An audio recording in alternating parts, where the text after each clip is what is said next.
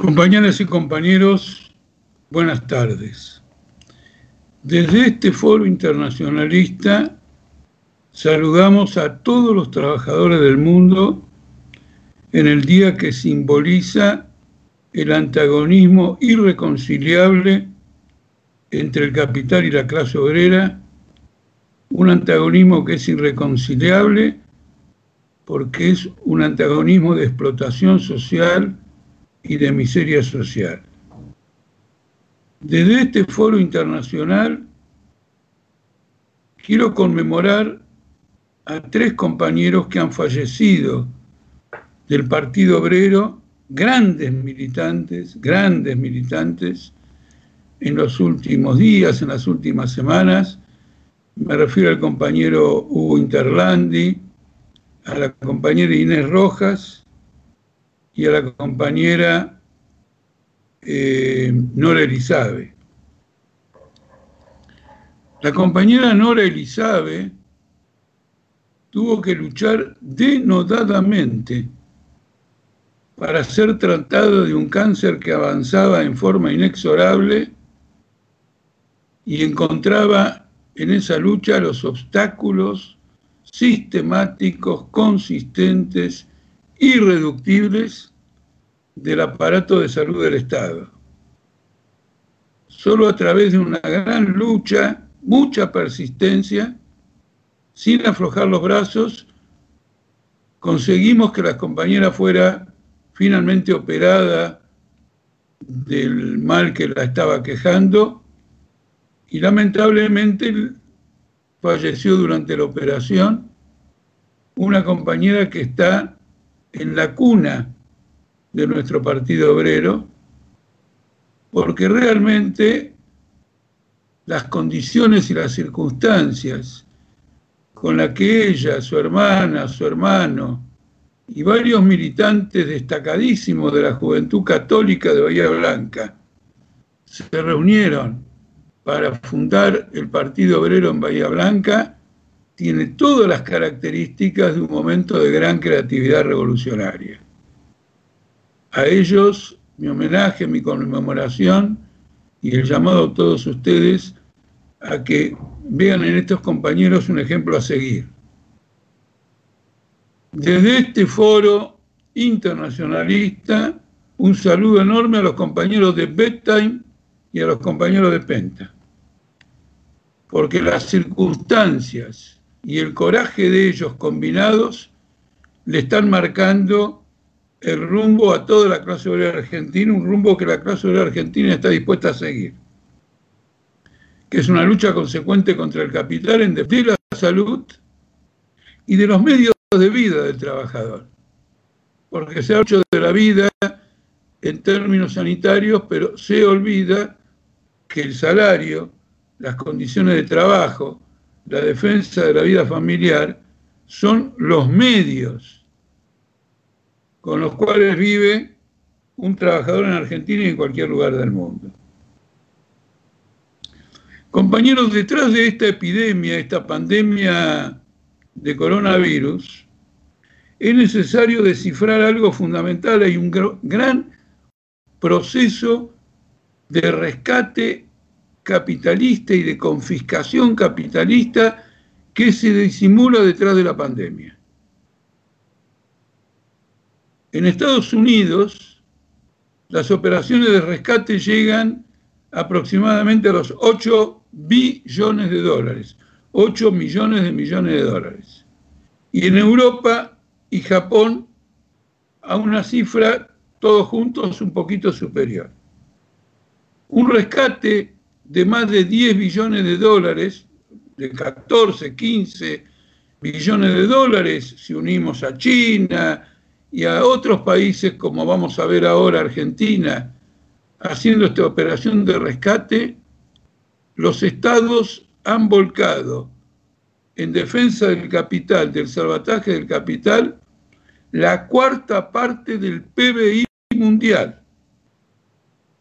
la cuarta parte de lo que produce la humanidad entera en un año, pero lo han hecho en un par de semanas.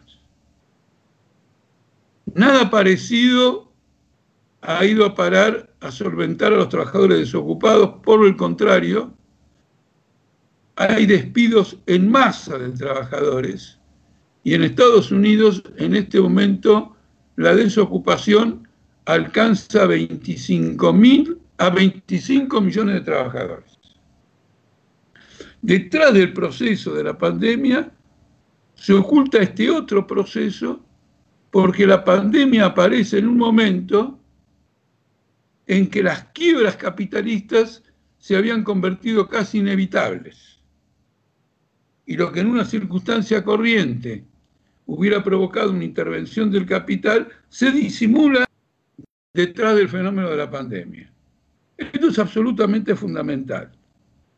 Por ejemplo, cuando un capitalista en Estados Unidos y otro capitalista en Argentina dice que tiene un temor a que quiebre la cadena de pagos, es decir, que él no le pueda pagar a su proveedor o acreedor, y el proveedor y acreedor no le pueda pagar a los de él, sus proveedores y sus acreedores, lo que está diciendo es, denme ustedes el dinero, denme el Estado el dinero, a tasa de interés baja o cero, para que yo salde mis deudas, que no puedo pagar. Es una operación de rescate del capitalismo, de nuevo, disimulada con la teoría de la cadena de pagos. Todo eso es mentira. El trabajador tiene que tener presente perfectamente que está asistiendo a una gigantesca confiscación económica, absolutamente fundamental. Y todo eso con el argumento de la pandemia. Un hombre como Trump está en contra del distanciamiento social pero no está diciendo que el Estado no se tiene que meter en la vida de los individuos, pero se mete con 6 billones, 8 billones de dólares, incluidos los gastos estatales, en el rescate de la clase capitalista. Dicen que la vida no es solo un problema de salud, sino también un problema económico, porque de lo contrario, si no lo vemos como un problema económico, nos vamos a enfrentar a una situación de hambre.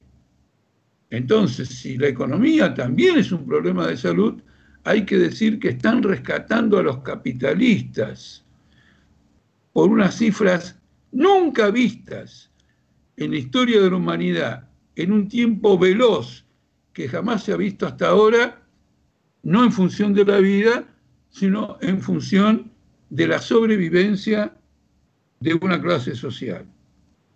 Esta es la misma clase social que allí donde se ha impuesto una cuarentena, como decían los compañeros italianos, usando el inglés, un lockdown, son los que quieren reactivar la economía y acá nuevamente mienten. Ningún sector de la clase capitalista pretende reactivar la economía porque la economía es dada por la crisis capitalista. No existen los medios para reactivarla. Lo que quieren es reabrir las fábricas y las empresas para utilizar la pandemia como una extorsión, como una presión para contratar menos obreros, declarar definitivo gran parte de los despidos establecidos y crear una relación trabajo-capital que permita reducción de salarios y de conquistas. Este es el verdadero propósito.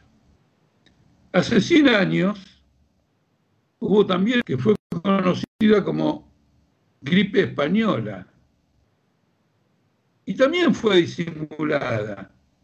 Y fue disimulada porque estallando a principios de 1918, en ese mismo instante estaba ocurriendo una guerra mundial.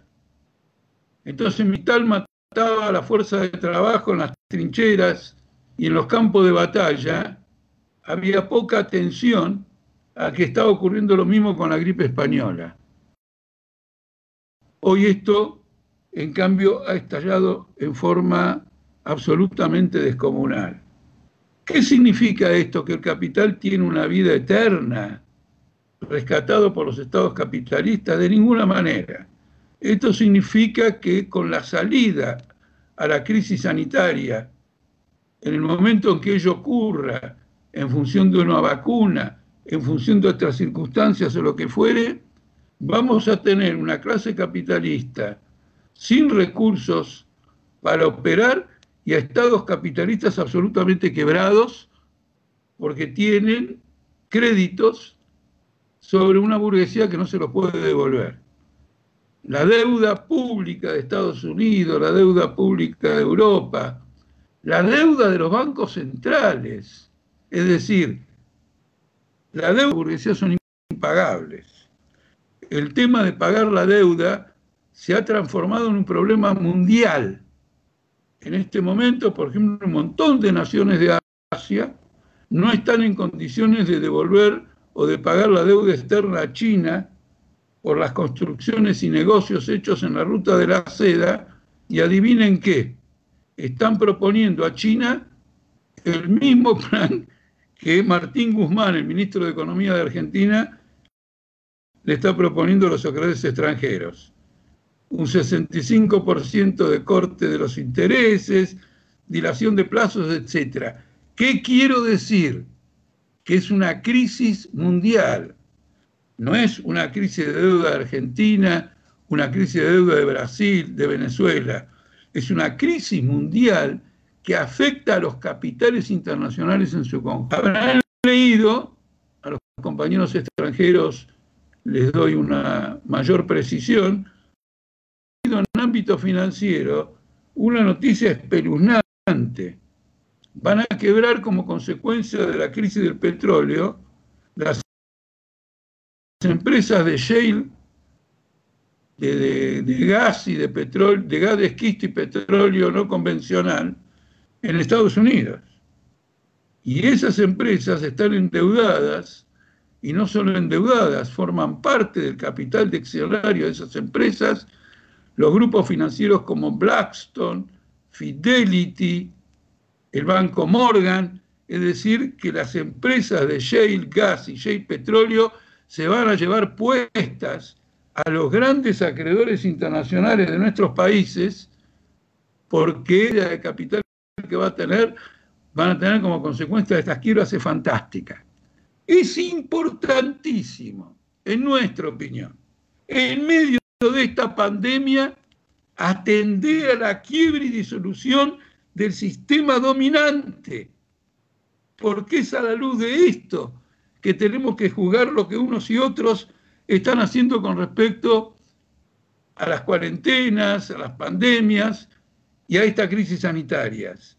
El régimen social que tiene que darle la salida al problema sanitario está completamente quebrado. Esta quiebra se manifiesta por sobre todo en el tema de la salud. Totalmente. Por ejemplo, se calcula que los infectados y los muertos en Brasil son un 60% mayor a lo que se ha establecido. Lo mismo en Estados Unidos.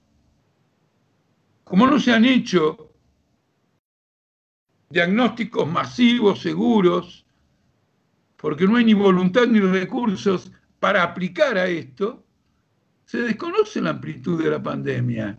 Es una cifra que la terminaremos conociendo si no hay una revolución social que cambie todos los datos políticos del mundo.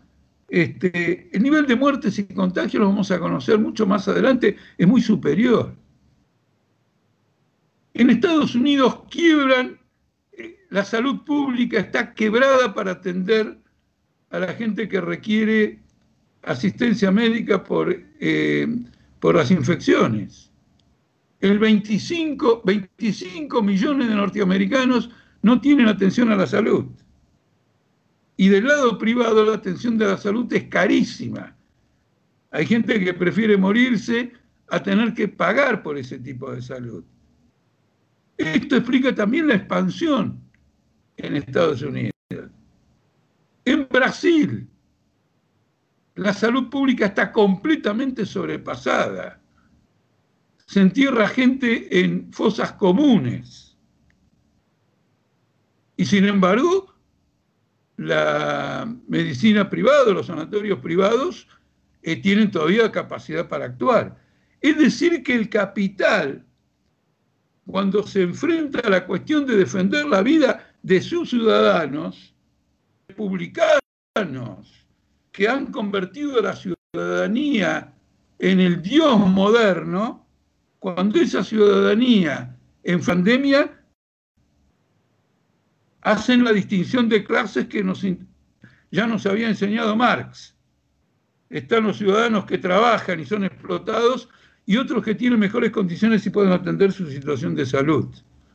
El caso de Brasil es absolutamente espantoso. Y lo mismo ocurre en Argentina.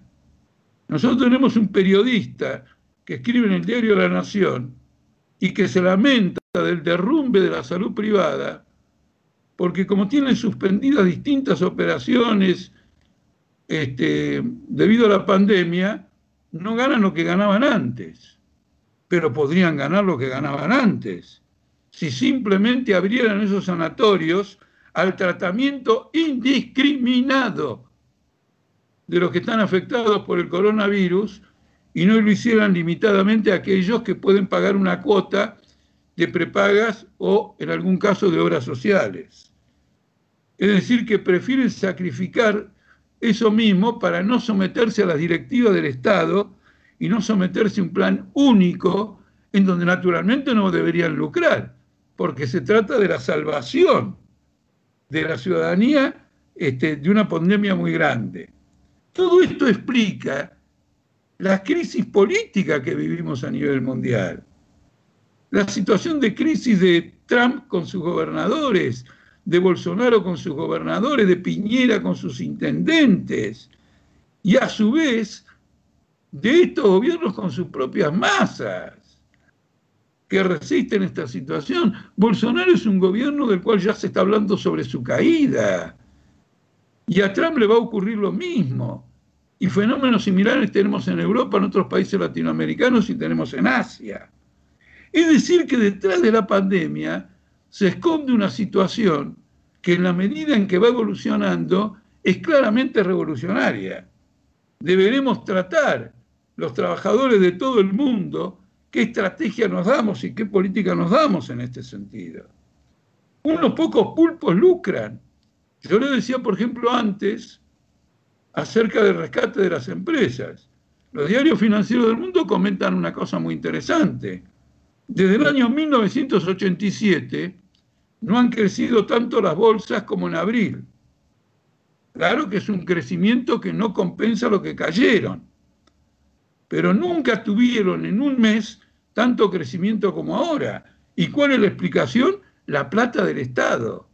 ¿Qué quiere decir? Que tampoco usan esa plata para pagar las deudas que no pueden pagar, sino que se las guardan para ellos, dejan clavadas las deudas y siguen especulando y comprando acciones en medio de una recesión, a sabiendas que en medio de una recesión esas acciones no pueden rendir ningún tipo de beneficio.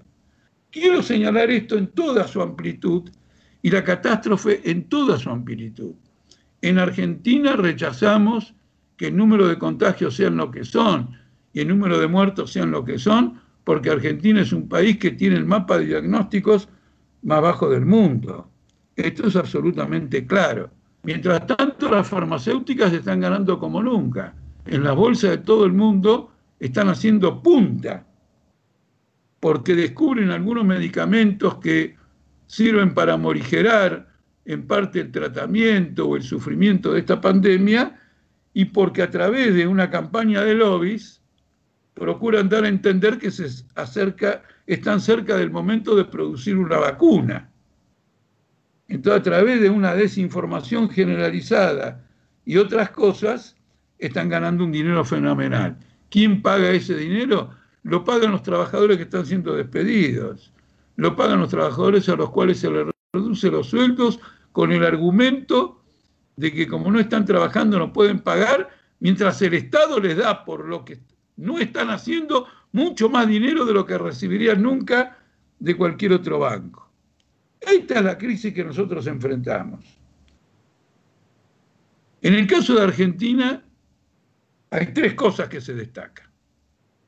En primer lugar, una crisis con el sistema carcelario que pone de manifiesto lo que es un Estado capitalista en su verdadera entraña.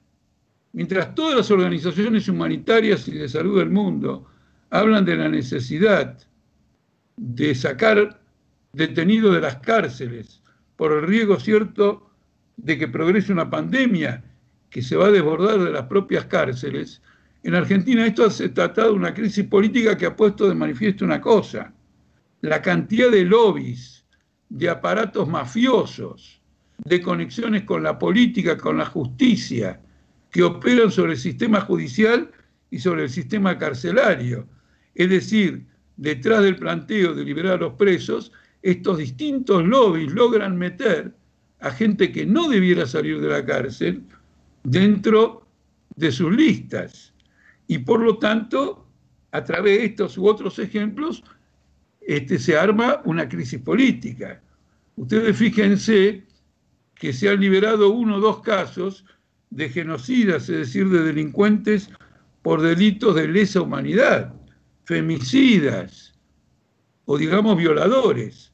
No son tantos, ahora me voy a referir, pero revela un estado podrido en donde las mafias de abogados, jueces, fiscales y detenidos han desarrollado una industria de la delincuencia que tiene el amparo dentro del propio Estado. Un Estado de este tipo hay que dinamitarlo, liquidarlo, limpiarlo de raíz abajo, de abajo arriba. Solo lo puede hacer un gobierno de trabajadores. Sobre este proceso de las cárceles se ha renovado un proceso que en Argentina nosotros llamamos, de golpista. Una parte de la oposición ha lanzado todo un ataque cuyo sentido final es derrocar al gobierno actual, con uno u otro pretexto. Y esto es dicho abiertamente.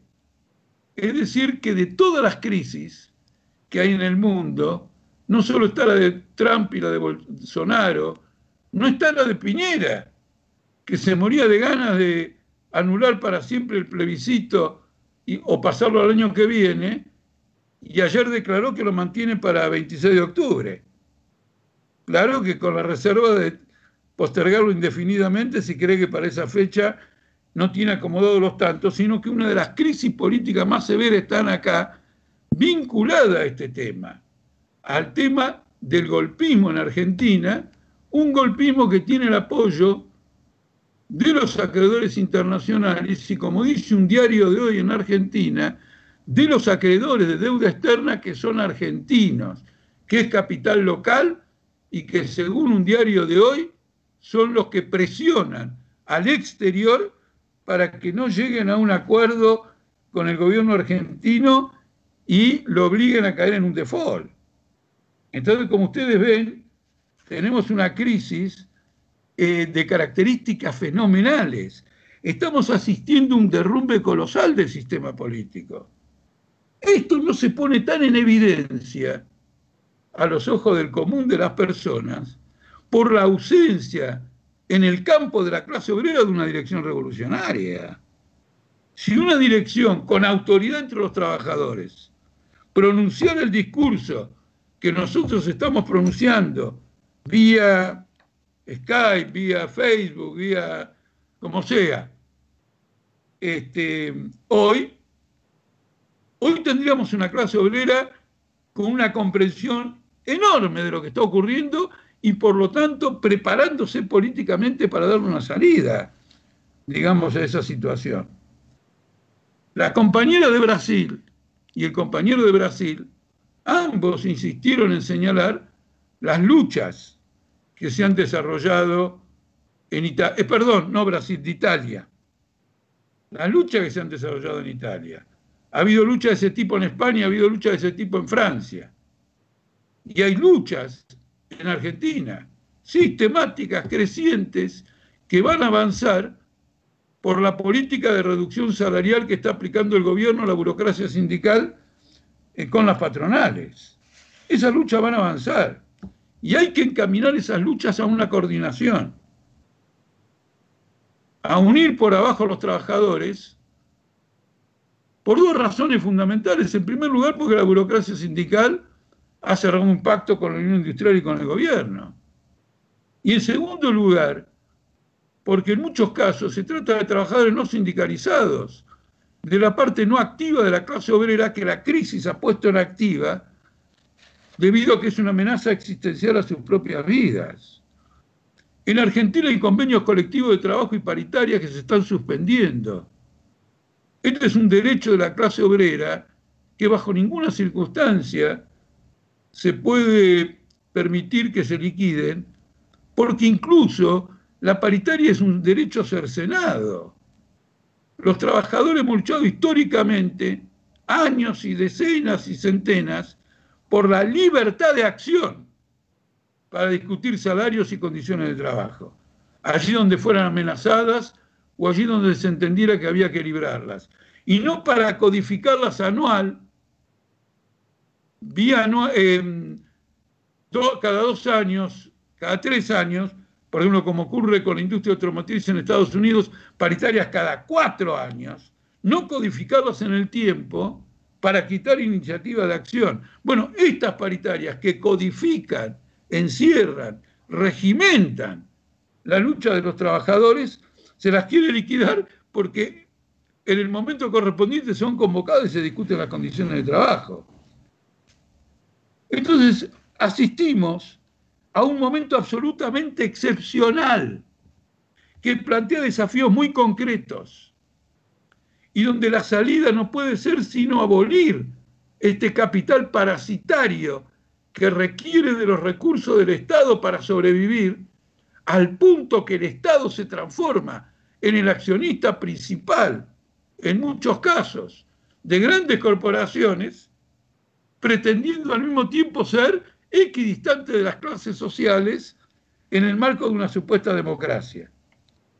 Este es el cuadro general que nosotros denunciamos en este primero de mayo. Nuestras responsabilidades. Hasta cierto punto a nivel mundial, pero claramente en Argentina, hay una crisis que es muy clara. Desde principios de año, no, principio no, pero desde noviembre del año pasado hasta ahora, la izquierda argentina se ha visto envuelta en algo en la que nunca había ocurrido en el pasado. Discusiones políticas, reyertas, peleas, por una serie de maniobras parlamentarias de la izquierda con el Estado capitalista. Esto no había ocurrido nunca. Quórum para presupuestos, quórum para leyes que no conducen a nada y que son un disfraz del capital para mostrar un interés popular que no tienen, y en la medida en que lo puedan demostrar, se fortalecen y la izquierda lo tiene que denunciar. Y no es una pelea que nuestra tendencia está llevando adelante en defensa de un programa revolucionario. Es una pelea que están envolvidas todas las corrientes de izquierda atacándose entre sí. Lo que nos distingue en esa pelea es que la, pelea del Partido Obrero tendencia viene desde hace bastante tiempo, tiene fundamentos metodológicos claros, no es circunstancial y no se trata de una pelea, sino de un programa alternativo. En cambio, en el campo de la izquierda argentina son reyertas recientemente por una votación completamente ilegal, por la cual inclusive todos los que participaron en ellas pueden ir ser sancionados penalmente como en la provincia de Córdoba, este, adoptar medidas sin consultar a la legislatura, hablando en nombre de ella por parte de partidos que dicen que defienden la democracia y no la respetan, o apoyar presupuestos de ajuste ofreciendo el quórum y después disimulando que no este, con otro tipo de maniobras. Entonces es un momento crucial. En los actos del primero de mayo que hacen otras corrientes, ¿estarán discutiendo esto? ¿Estarán discutiendo cómo van a reconstruir un internacional? ¿Cuál es su método? ¿Por qué cada fracción tiene un grupo internacional y no es capaz de ofrecer una salida de conjunto sobre la base de un programa, de un método, etcétera? Y no en términos absolutamente sectarios. el Partido Obrero Tendencia no aspira a ser una tendencia que defiende dentro del Partido Obrero el derecho a formar tendencias, sino que pretende ser una tendencia internacional para luchar por el restablecimiento del programa revolucionario en estas circunstancias catastróficas que nuestra tendencia, antes como Partido Obrero en su totalidad, previmos sistemáticamente en contra de la mejor opinión o de la peor opinión de nuestros este, adversarios políticos. Acá tenemos un debate que tiene un carácter internacional, que envuelve a todo el mundo.